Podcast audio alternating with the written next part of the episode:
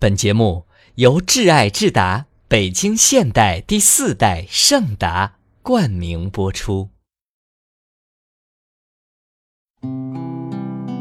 听乐歌，用百变之声带你飞入故事梦。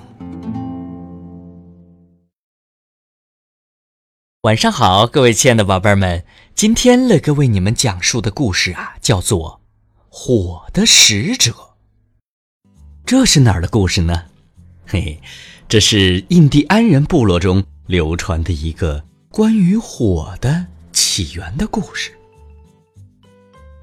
很久很久以前呐，人和动物还和平相处的时候，灰色的郊狼是人类的朋友兼参谋。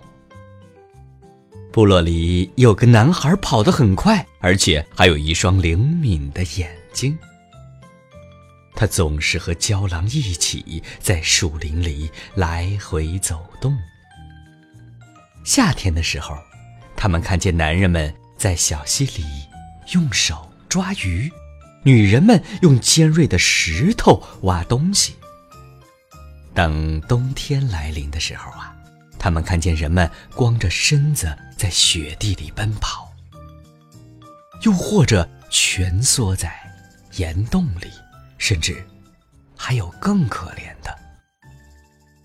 男孩看到这一切以后啊，为他们悲惨的境遇感到难过。我没有感觉到冷啊，郊狼说：“那是因为你有皮毛当大衣。”男孩说。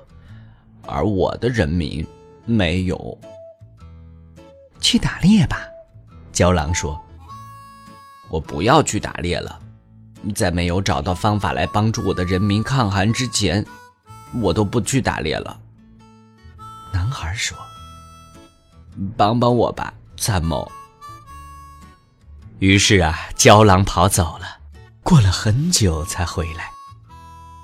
他说：“他找到了一个方法。”不过是很困难的方法，没有什么方法是困难的。男孩说：“胶狼告诉他说，他们必须去火焰山，把那里的火带来给人们。火，火是什么呀？”男孩问。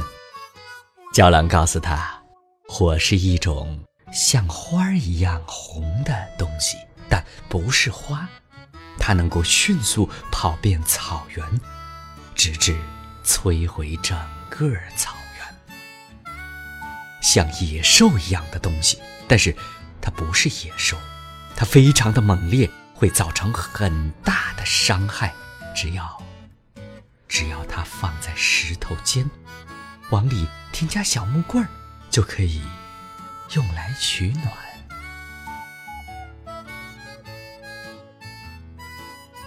那我们就去把这个火种带回来吧。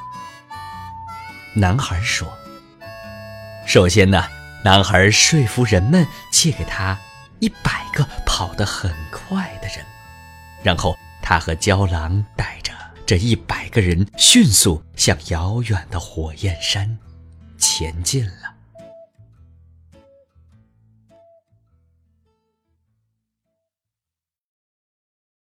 第一天结束时，他们让跑得最慢的人留在到达的地方。第二天结束时，他们让跑得第二慢的人留下来。第三天结束时，跑得第三慢的人也留下来等待。就这样，在一百天的路程里，每一天结束时都留下一个人。男孩呢，是所有人当中跑得最快的。他和郊狼跑到了最前面，他们穿过高山，穿过大平原，穿过大树林，最后来到了火焰山下环绕着山脚的大水旁。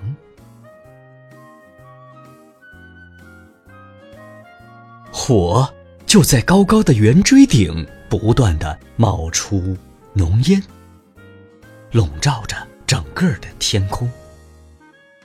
到了夜晚，火精灵们开始跳舞，冒出红色的光，把远处的大水池照得通红的。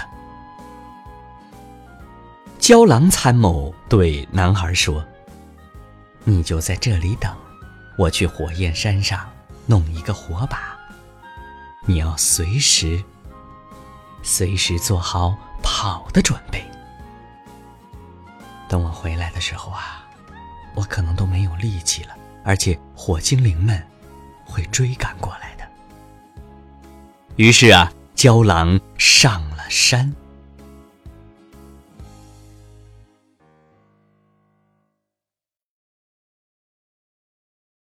火精灵们看到他时，只是嘲笑了一下，因为胶狼看起来不足挂齿，而且很胆小，不会给他们造成什么伤害。到了晚上，当他们跳舞的时候，胶狼偷走了火把，带着它向山下跑。火精灵们看到胶狼所做的事情后，都非常的生气。火就更旺了，他们全都涌去追焦狼，同时发出像一大群蜜蜂在嗡嗡叫的声音。不过呀，郊狼还是遥遥领先，他用嘴叼着火把，火星都飘到他的腹部了。于是他伸长了身子往前跑。男孩看见他。像从山上落下的流星一样跑了过来，他听到了紧追不舍的火精灵们的声音，以及郊狼参谋急促的喘气声。等到郊狼气喘吁吁跑到他的旁边时，他抓起了郊狼嘴巴上的火把，像离弦的箭一般跑走了。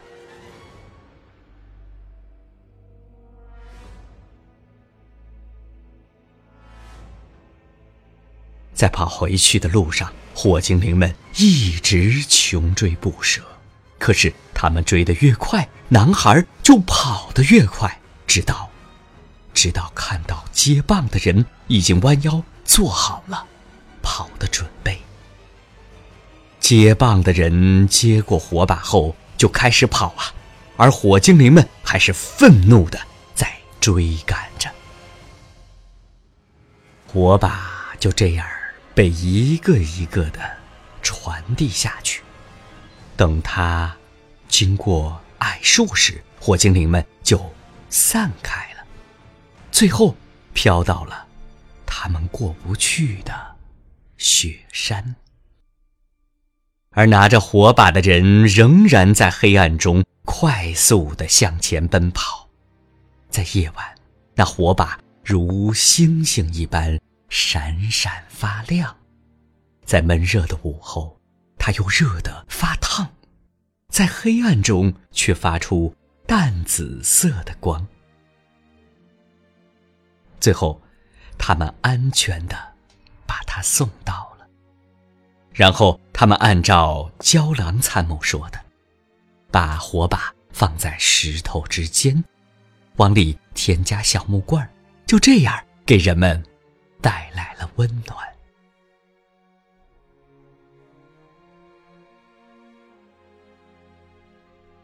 从那以后啊，人们就称男孩为火的使者。郊狼的身上也留下了标记，他腹部的皮毛已经被火苗烤成黄色的了。